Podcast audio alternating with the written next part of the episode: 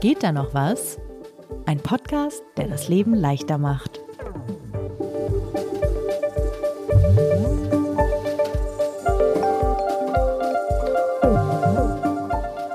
Lisa, heute reden wir übers Reichwerden, habe ich gehört. Mhm. Geldanlage ist dein Thema. Wie bist du darauf gekommen? Du meinst, weil es so dröge klingt? Naja, weiß nicht, die Geldanlage, wir wollen ja in diesem Podcast über so die Alltagsprobleme reden, von Aufräumen, Putzen, über häufiger mal laufen gehen, To-Do-Listen pflegen. Was nervt dich so an dem Thema Geldanlage? Was macht das für dich zu einem Alltagsproblem? Dass ich mich nicht drum kümmere. Das ist, das ist der Hauptpunkt, der mich daran nervt. Und dass ich ein paar Freunde habe, drei um genau zu sein, die mich wirklich jedes Mal, wenn ich sie sehe, fragen, hast du jetzt endlich, hast du jetzt endlich in ETF investiert? Hast du jetzt endlich dein Geld angelegt? Und ich sage jedes Mal ein beschämtes Nein. Also es ist so eine Sache, die du immer im Hinterkopf hast. Du denkst, du müsstest eigentlich dich mal drum kümmern und es kann ja nicht so schwer sein. Alle machen das, alle reden drüber und du hast es bisher noch nicht geschafft. Man soll so unfassbar reich damit werden, habe ich auch gehört, ja. Ja, bevor wir jetzt in dieser Folge hoffentlich erfahren, wie du das gemacht hast, stellen wir uns doch noch mal kurz vor. Ich bin Sebastian, stellvertretender Chefredakteur von Zeit Online. Und ich bin Lisa, ich leite das Digitalressort von Zeit Online. Und Sie hören Geht da noch was, den neuen Podcast von Zeit Online. Den gibt es jetzt immer montags, alle zwei Wochen auf Zeit Online und wo man sonst noch so Podcasts hören kann. Das Ziel dieses Podcasts ist, dass wir nicht nur sehr wertvolle Tipps für das Leben geben, sondern die auch selbst ausprobieren, weil man kann ja immer sehr, sehr gute Tipps geben, aber wenn die nicht alltagstauglich sind, dann bringen die niemandem was.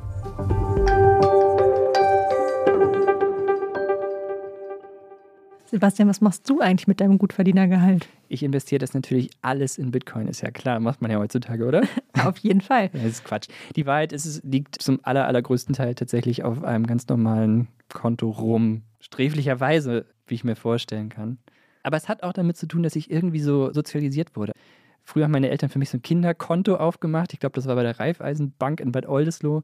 Und immer wenn ich irgendwie drei Euro Taschengeld zu viel hatte, drei D-Mark, habe ich das da hingebracht. Und irgendwie diese Sparmentalität, Geld gehört halt auf die Bank, die habe ich, glaube ich, bis heute so beibehalten. Ja, ich bin auf jeden Fall auch Generation Sparbuch. Ich habe auch ganz früh eins bekommen und dann hat man da immer so Geld draufgelegt und dann hat sich das vermehrt und dann haben meine Eltern mir immer gesagt, so guck mal, jetzt ist ein bisschen mehr geworden. Ja. Aber das ist gar nicht mehr so, ne? Also es ist nicht klug, das immer noch so zu machen, das Geld da liegen zu lassen. Ja, genau. Und das ist vor allem, damit habe ich mich ja für diese Folge beschäftigt. Vor allem aus zwei Gründen. A, weil wir niedrige Renten haben werden, sprich wir müssen selbst vorsorgen. Und das ging natürlich mit einem Sparbuch, wenn auf einem Sparbuch noch vernünftige Zinsen gezahlt würden. Aber so viel ist wahrscheinlich bekannt, das werden sie ja nicht mehr. Wir hatten jetzt im September 2021 eine Inflation von 4%. Und ich habe das mal in so einen Rechner gejagt. Das bedeutet am Ende, ja, weil ich nicht Kopf rechnen kann, das bedeutet am Ende, wenn du jetzt irgendwas für 100 Euro kaufst, dann ist es nächstes Jahr von der Kaufkraft her, kannst du dir von dem gleichen Geld nur noch was für 96,15 Euro kaufen. Das ist das, was Leute meinen, wenn sie sagen, das Geld wird weniger wert sein. Also ich habe immer noch 100 Euro auf dem Konto, aber von den 100 Euro kann ich mir einfach weniger kaufen. Ganz genau. So. Und die Bank gibt mir kein Geld mehr dafür, dass da mein Geld liegt, also diese Zinsen. Das heißt, von alleine wird das Geld auf meinem Konto nicht mehr. Aber als du das Thema vorgeschlagen hast, habe ich gedacht, Moment mal, ist Lisa Millionärin? Also muss man nicht irgendwie wahnsinnig viel Geld haben, um sich mit diesem Thema ernsthaft auseinanderzusetzen? Oh, das habe ich auch gedacht. Also ich habe auch mal gedacht, man braucht doch erstmal irgendwie wahrscheinlich eine fünfstellige Summe, bevor man überhaupt irgendwas machen kann.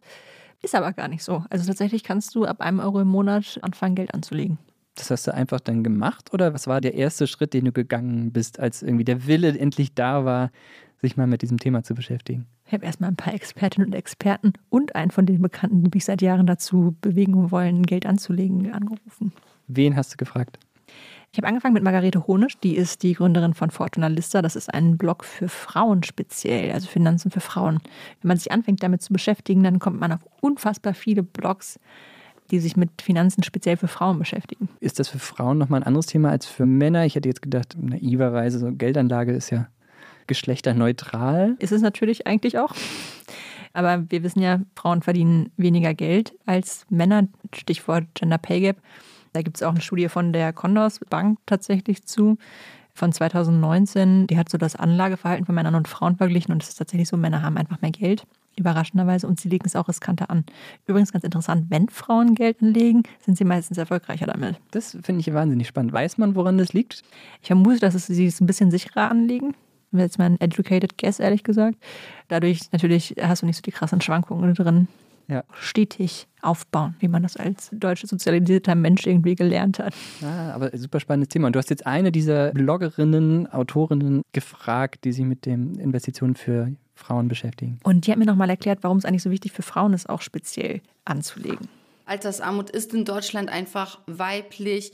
Frauen bekommen weitaus weniger Rente als Männer, haben weitaus weniger Vermögen, verdienen weitaus weniger.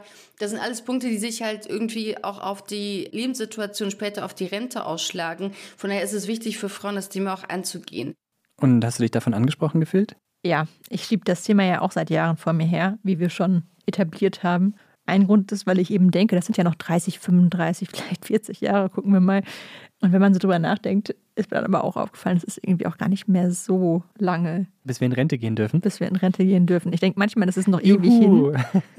Aber manchmal denke ich, es ist aber auch irgendwie gar nicht mehr so lange. Ja, Also man kriegt diese Briefe, kriegt man immer so einen Rentenbescheid, wo drauf steht, sie müssen noch irgendwie 58.000 Jahre arbeiten. Vor allem, man bekommt so Rentenbescheide, gerade am Anfang, auf denen dann so steht, wenn Sie jetzt in Rente gehen, bekommen Sie 20 Euro im Monat. Also du hast festgestellt, okay, du willst jetzt Geld anlegen, das ist besonders für Frauen ein wichtiges Thema. Aber wie und wo? Ein Weg, der immer wieder propagiert wird, nicht nur von Expertinnen und Experten, sondern übrigens auch von diesen Freunden, von denen ich erzählt habe, sind ETF. Das ist kurz für Exchange Traded Funds. Also es ist ein börsengehandelter Fonds. Weißt du, was ein Fonds ist? Erklär mir bitte, was ein Fonds ist.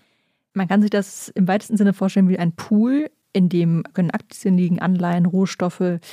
Und du kannst dich an diesem Fonds beteiligen. ETF bilden auch häufig Indizes ab. Sprich, wenn ich jetzt in einen DAX-ETF investiere, dann wird sich mein ETF so entwickeln, wie sich der DAX entwickelt. Also muss ich mir das so vorstellen, ein ETF ist ein Sammelbecken von in dem Fall Aktien verschiedener Unternehmen. Und wenn sich dieses Sammelbecken oder dieser ETF orientiert am DAX, dann sind in diesem Sammelbecken halt die Aktien der DAX-Konzerne Genau. drin. Du investierst aber nicht direkt in die Aktien, sondern eben in den Fonds. Okay, also ich investiere mein Geld in diesen Fonds, in diese Einrichtung und die wiederum sorgt dafür oder die kauft die Aktien der verschiedenen DAX-Unternehmen. Also indirekt investiere ich mein Geld, mein 1 Euro im Monat, 30 Euro im Monat in DAX-Konzerne, wenn sich dieser ETF an den DAX-Konzern orientiert. Genau, und das könntest du natürlich auch direkt machen, ist aber natürlich mit mehr Aufwand verbunden, weil du musst diese Aktien alle. Also ich könnte das selber machen. Ich müsste mich abends also nach der Arbeit hinsetzen und mit meinen, kommen wir sicherlich auch noch zu, wie ich das überhaupt machen würde. Ich müsste die einzelnen Aktien der DAX-Konzerne kaufen. wenn du dir das zutraust, natürlich. Es hat natürlich aber einige Vorteile, in ETFs zu investieren und das lässt sich nochmal Margarete Honisch sagen. Also das Wichtigste beim Investieren ist eine breite Diversifikation. Das bedeutet, was ich nicht machen sollte, ist nur eine Aktie kaufen oder zwei Aktien kaufen, von denen ich gerade irgendwie gehört habe, weil ich irgendwo gerade in den Medien irgendwas von GameStop gelesen habe oder weil Elon Musk gerade wieder irgendwas Cooles getwittert hat. Also deswegen sollte ich nicht eine Aktie kaufen und vor allem muss ich wirklich in die Breite gehen. Man sagt mindestens zehn Einzelaktien sollte man im Depot haben.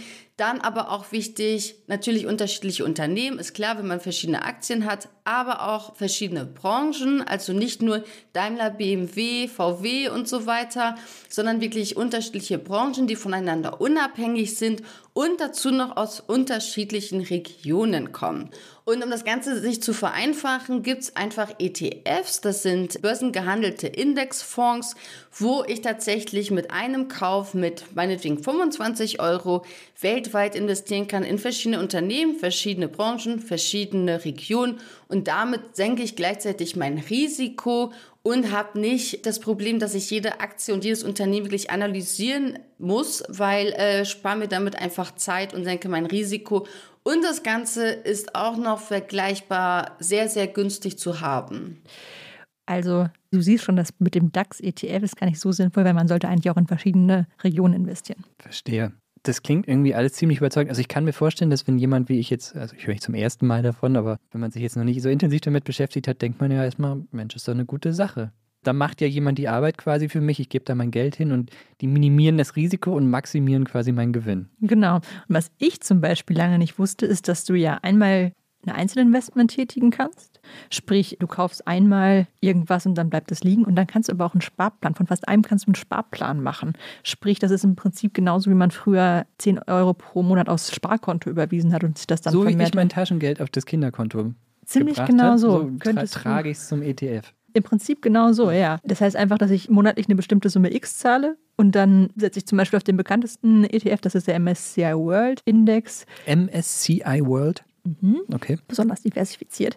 Und so spare ich dann über die Jahre einfach eine Summe an. Und wenn sich der ETF gut entwickelt, dann nehme ich eben auch die Gewinne mit. Okay. Und nochmal kurz, bevor wir jetzt ins Detail gehen, wie ich das machen würde oder wie du es gemacht hast. Alles, was du gerade gesagt hast, erklärt so ein bisschen die Attraktivität dieser ETFs im Moment. Das ist nämlich tatsächlich, wie du gesagt hast, also ich sehe Flyer für ETFs auf den WG-Küchentischen meiner Freunde. Hinz und Kunz reden über diese Dinger wegen dieser Vorteile vermutlich im Moment. Genau. ETF haben sich einfach sehr gut entwickelt in den vergangenen Jahren und deswegen werden sie einem auch so wahnsinnig häufig empfohlen im Freundeskreis bei Leuten, die sich auskennen Okay. und eben auch von Expertinnen und Experten. Alles klar. Wie hast du das jetzt gemacht? Ich nehme an, du hast tatsächlich versucht oder vielleicht ist es dir auch gelungen, in einen ETF zu investieren. Ja, und dazu werde ich auch gleich noch was sagen. Allerdings, was mir gar nicht so bewusst war, ist, dass man sich tatsächlich ein paar Gedanken machen sollte, bevor man jetzt einfach das Geld irgendwo reinwirft. Das lasse ich vielleicht auch noch mal kurz Margarete Honosch erklären. Bevor man jetzt sagt, ich starte jetzt nächste Woche und jetzt investiere ich irgendwie, weiß nicht, 100 Euro im Monat in ein ETF, muss ich mir erstmal Rücklagen gebildet haben. Also den klassischen Notgroschen, den vielleicht auch viele kennen. Ah, also sie sagte so, die hat dir jetzt geraten, du solltest nicht morgen dein komplettes Erspartes in einen ETF stecken, sondern ein bisschen was auf deinem Kindergeldkonto, Taschengeldkonto, Bargeldkonto liegen lassen. Ich meine, das ist natürlich auch irgendwie logisch, dass man nicht alles gleich investiert. Trotzdem fand ich das nochmal einen guten Tipp. Und ich habe sie dann auch gefragt, wie hoch denn eigentlich die Summe sein sollte, die man da liegen lässt, weil ich konnte mir das von der Größenordnung her nicht so gut vorstellen. Und was hat sie gesagt? Tatsächlich muss es eine Summe sein, von der ich im Notfall vielleicht zwei oder drei Monate auch leben kann. Also manche sagen drei Netto-Monatsgehälter. Ich würde da eher schauen, was brauche ich im Monat wirklich, was sind meine Lebenshaltungskosten und das mal reinnehmen, dass ich wirklich drei Monate davon leben kann, falls etwas Unerwartetes tatsächlich passiert, mit dem ich nicht rechne, dass ich da einfach was habe. Sowas Unerwartetes kann zum Beispiel sowas sein wie die Corona-Krise. Wir erinnern uns alle, da sind plötzlich die Aktienkurse in den Keller gegangen, zumindest am Anfang der Krise. Das hat sie auch nochmal ganz gut erklärt. Wenn du dann irgendwie all das Geld in Aktien hast und dann geht der Kurs runter und dann musst du das Geld rausziehen, dann verlierst du halt wirklich. Man sollte sich halt überlegen, was der Anteil ist. Und das hat sie auch gesagt, wie lange man zum Beispiel auch darauf verzichten kann. Es kann ja sein, dass du sagst, ich weiß, jetzt in den nächsten drei Jahren kann ich auf eine bestimmte Summe verzichten, aber ab einem bestimmten Punkt brauche ich das wieder, weil ich, weiß ich nicht, ein Haus kaufen möchte oder Kinder bekomme und die eine teure Ausbildung haben, was weiß ich. Also da gibt es viele Gründe, warum man plötzlich auch in einer anderen Situation sein kann. Ich meine, wir hatten es ja schon angesprochen, ein Schlagwort, das immer wieder fällt bei dem Thema, ist halt Risikobereitschaft. Was für ein Typ ist man eigentlich? Also ich, ich sehe Menschen im Internet, die mit relativ großen Summen irgendwie sich Tesla-Aktien kaufen, als wäre es quasi ein Casino. Ich bin ja selber, ich glaube, das ist jetzt hinreichend deutlich geworden in dieser Folge, eher so ein bisschen so der risikoscheue Typ. Wie soll man mit Risiko generell umgehen, wenn man sich überlegt, so, wo man sein Geld anlegt? Ja, das habe ich mich auch gefragt. Und Margarete Honisch sagt, wichtig ist, dass ich mir überlege, wie will ich denn überhaupt investieren? Also was habe ich denn für ein Risikoprofil? Bin ich eher jemand, wo ich sage, okay, sobald es da irgendwie so ein bisschen runtergeht an der Börse in meinem Depot, werde ich total panisch oder reagiere panisch auf irgendwelche Nachrichten und will sofort alles verkaufen. Da muss ich schauen, dass ich dann dementsprechend auch investiere, dann vielleicht in ETFs, die eine geringe Volatilität haben, die dann vielleicht auch nicht die beste Rendite haben, aber immer noch eine gute Rendite und nicht so krass schwanken.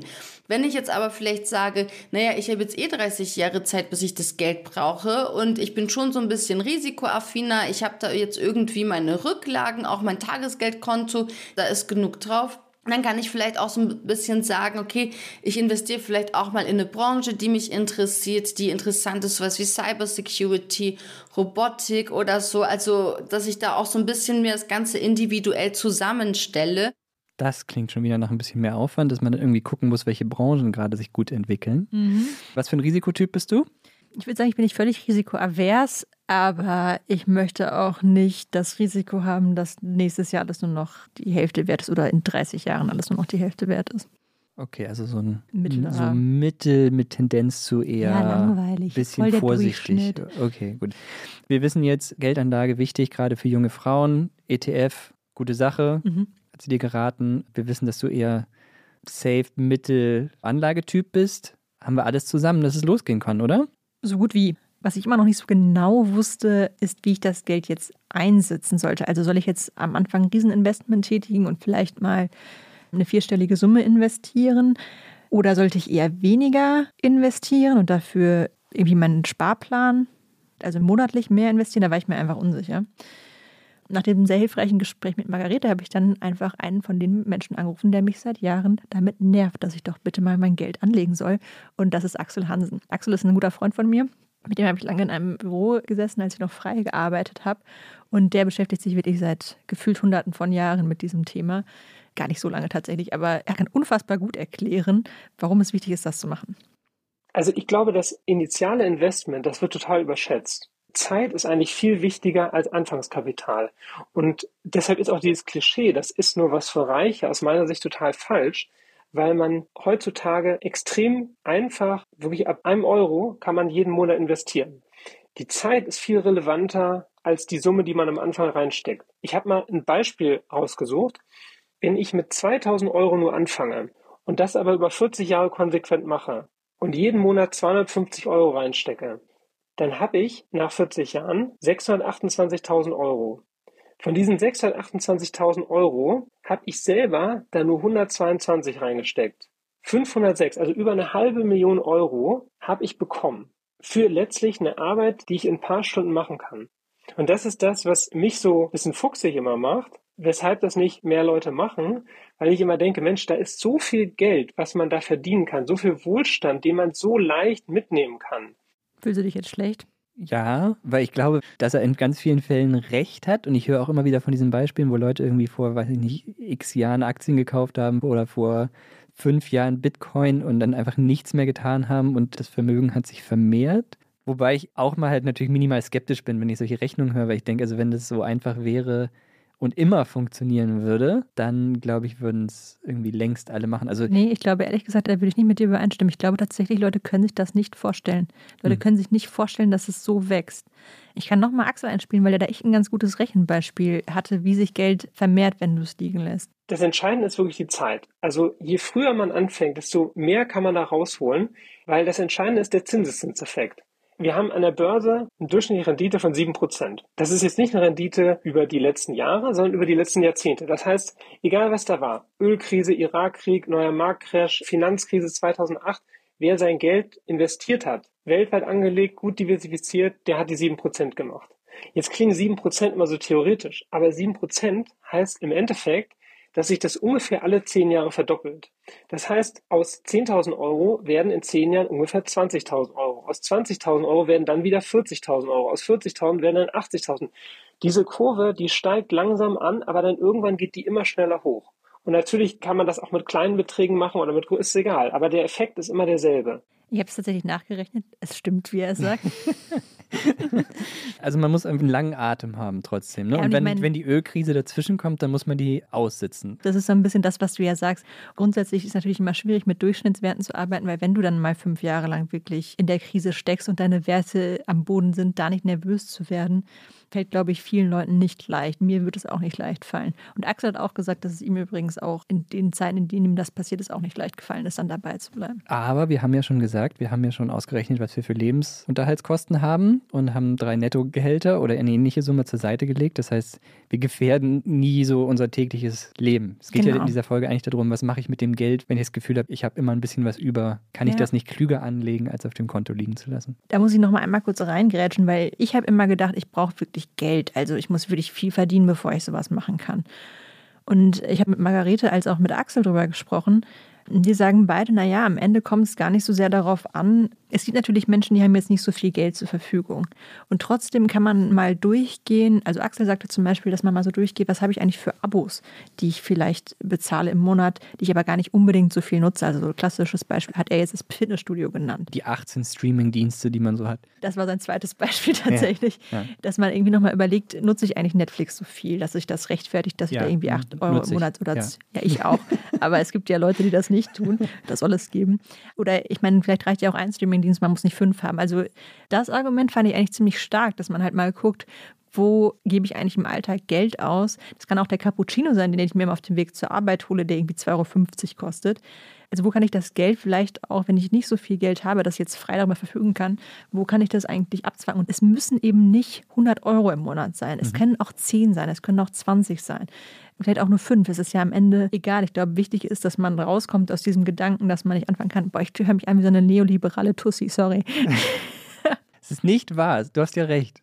Weil ich auch immer aus diesem Gedanken rausgekommen bin, dass man doch total viel Geld braucht, haben mir diese Beispiele einfach sehr geholfen dass man es auch einfach mal versucht, weil ich meine, im Zweifel das Schlimmste, was passieren kann, ist, dass es ein bisschen weniger wert ist. Mhm. Das wäre natürlich ärgerlich, aber ich meine, wenn man Glück hat und also Axel bezieht sich auf einen Wert vom MSCI World Index, der hat tatsächlich 7,9 Prozent, glaube ich, gemacht. Habe ich auch nachgeguckt. Du meinst die durchschnittliche die Rendite durchschnittlich, über durchschnittliche einen Rendite. langen Zeitraum. Ja. Genau, es schwankt auch, ist auch mal bei 6, bei 8 Prozent. Aber natürlich hast du in einzelnen Zeiträumen auch mal weniger. Also es gab eine Untersuchung, die ich gefunden habe, die das so nach 15 Jahresschritten aufgeteilt. Und da war zum Beispiel während der Finanzkrise gab es auch mal eine Zeit, da hast du dann nur 0,5 Prozent mhm. plus gemacht. Das kommt natürlich ein bisschen darauf an, was für einen Zeitraum man spart und was man da für Krisen dazwischen hat. Deswegen, ich will das immer gar nicht so wegwischen, weil natürlich hat man eine berechtigte Angst auch davor, dass Geld weg ist. Aber Axel hat auch nochmal gesagt, und das war für mich als jemand, der so ein bisschen sicherheitsfanatisch ist in dem Bereich, auch nochmal ein ganz interessanter Aspekt. Beim MSCI World Index sind, glaube ich, die 1500 größten Unternehmen weltweit drin. Und er meinte, stell dir vor, die gehen alle pleite auf einmal. Also wie mhm. wahrscheinlich ist das, dass das passiert?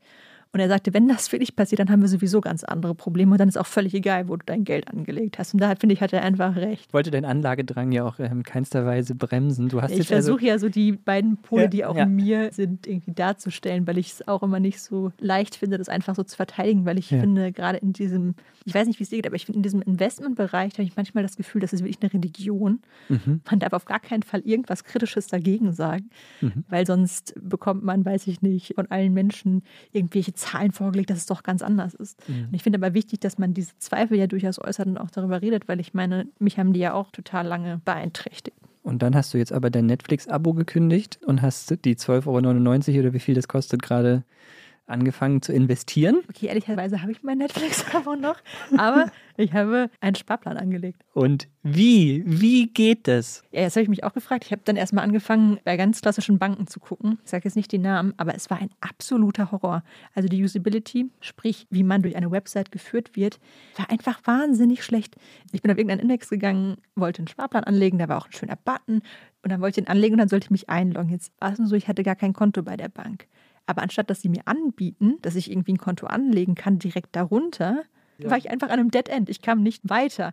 Und bei einer anderen Bank konnte ich mir dann ein Profil anlegen, aber auch kein Konto. Und ich habe erstmal überhaupt nicht gecheckt, dass ich mir nur ein Profil dafür angelegt habe und kein Konto, weil das nicht so ersichtlich für mich war. Also die Voraussetzung bei diesen Banken war, dass du da Kunde bist. Das heißt, genau. du hast ein Konto.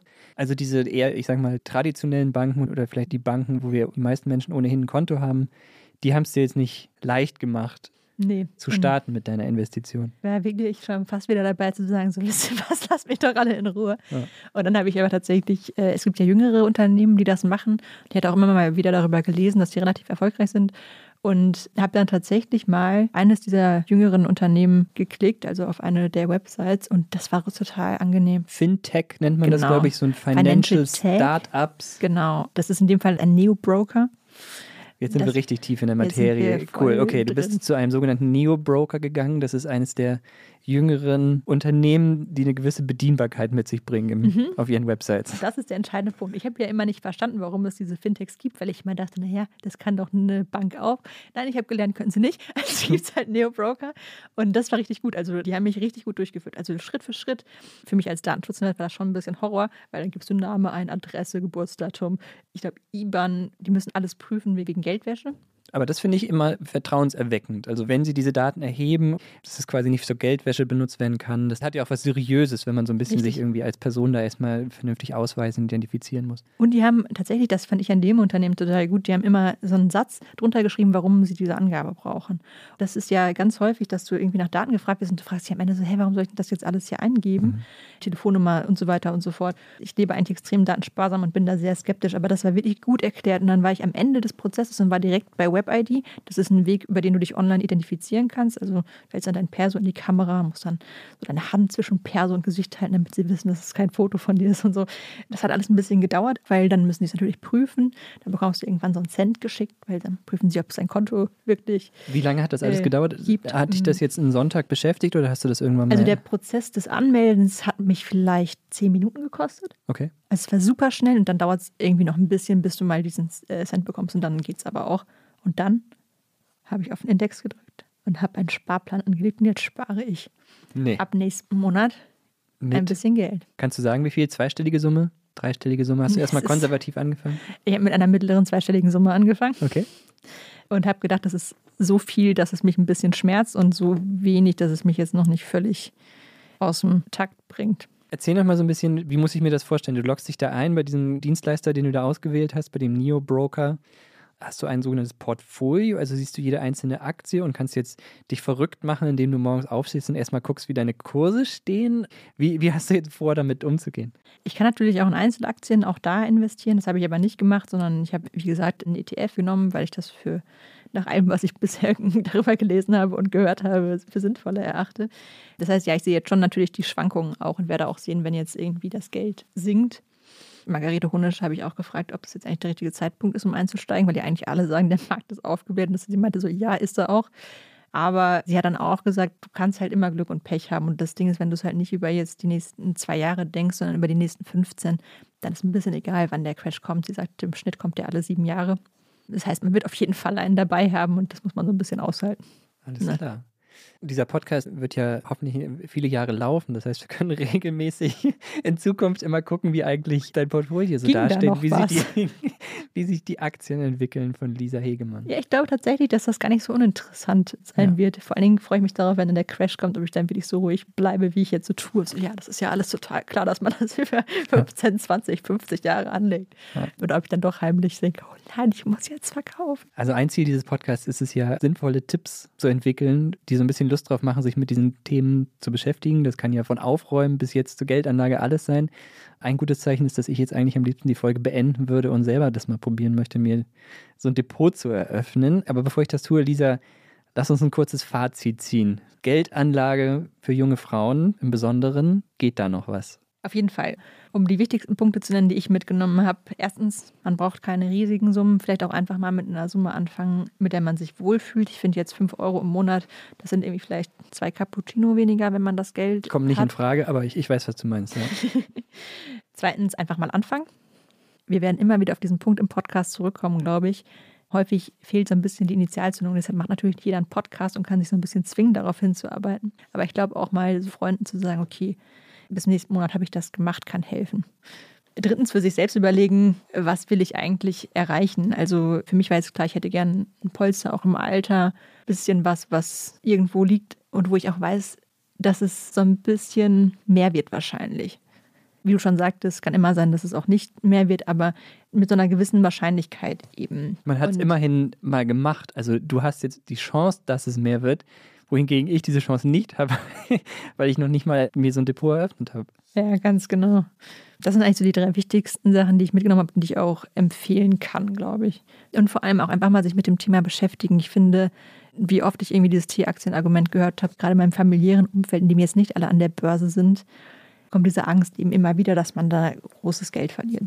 Und ich meine, so großes Geld ist es ja erstmal nicht. Und die Sache, die nicht funktioniert hat, wo definitiv aus deiner Sicht jetzt gerade nicht so viel geht, ist bei einer traditionellen Bank versucht, sich durch Definitiv. Webseiten zu klicken. Definitiv lasst die traditionellen Banken links liegen. Nein, ähm, um Himmels Willen. Macht das natürlich, wie ihr meint, dass ihr es machen wollt. Für mich war das tatsächlich nicht der Weg. Ich würde noch eine Sache gerne ergänzen, die ich total wichtig finde und ich wäre auch eine große Anwärterin für diese Falle gewesen. Und deswegen lasse ich euch jetzt Axel nochmal einen Tipp mitgeben. Ich erlebe das immer wieder im Freundeskreis, dass Leute sich wahnsinnig schwer damit tun, an der Börse zu investieren. Die haben alle möglichen Klischees und Vorstellungen, die sie davon abhalten. Und wenn sie dann anfangen, dann gehen sie gleich so auf 150 Prozent und fangen irgendwie an mit Tesla-Aktien und wollen irgendwas shorten und wollen hier, wer weiß wie, was großes Rad drehen. Dann fallen sie natürlich damit leicht auf die Nase und dann heißt es wieder, ach ja, die Börse ist nichts, da verliert man das Geld. Na klar, verliert man so das Geld. Deshalb muss man sich das einmal gut überlegen, was man da macht, das sauber aufsetzen, aber letztlich sind es wirklich ein paar Stunden, in denen man das mal einrichtet, sich überlegt, was will ich da machen, Axel sagt übrigens, es werden die bestbezahlten Stunden meines Lebens sein. Vielleicht werden sie das tatsächlich sein. Wir werden es in einigen Monaten, Jahren von dir erfahren. Wir sprechen in zehn Jahren nochmal. Ja. Lisa, vielen Dank, dass du diese kleine Reise zum ersten Geldanlagedepot auf dich genommen hast. Mir hat es auf jeden Fall geholfen. Ich hoffe, den Zuhörerinnen und Hörern auch. Ja, ich hoffe auch. Ein Teil von mir ist total erleichtert, dass ich es gemacht habe. Und so ein anderer Teil, nicht ganz unwesentlich, denkt sich so, Moment, jetzt spiele ich wieder dieses klassische neoliberale Kapitalismus-Spiel mit. Ich habe da noch nicht so richtig für mich einen guten Weg gefunden, wie man das nicht macht. Ich glaube, bei den Summen, die du erwähnt hast, ist das okay. Also bis zur nächsten Folge und äh, vielen Dank fürs Zuhören. Vielen Dank. Geht da noch was? Ist ein Podcast von Zeit Online, produziert von Pool Artists.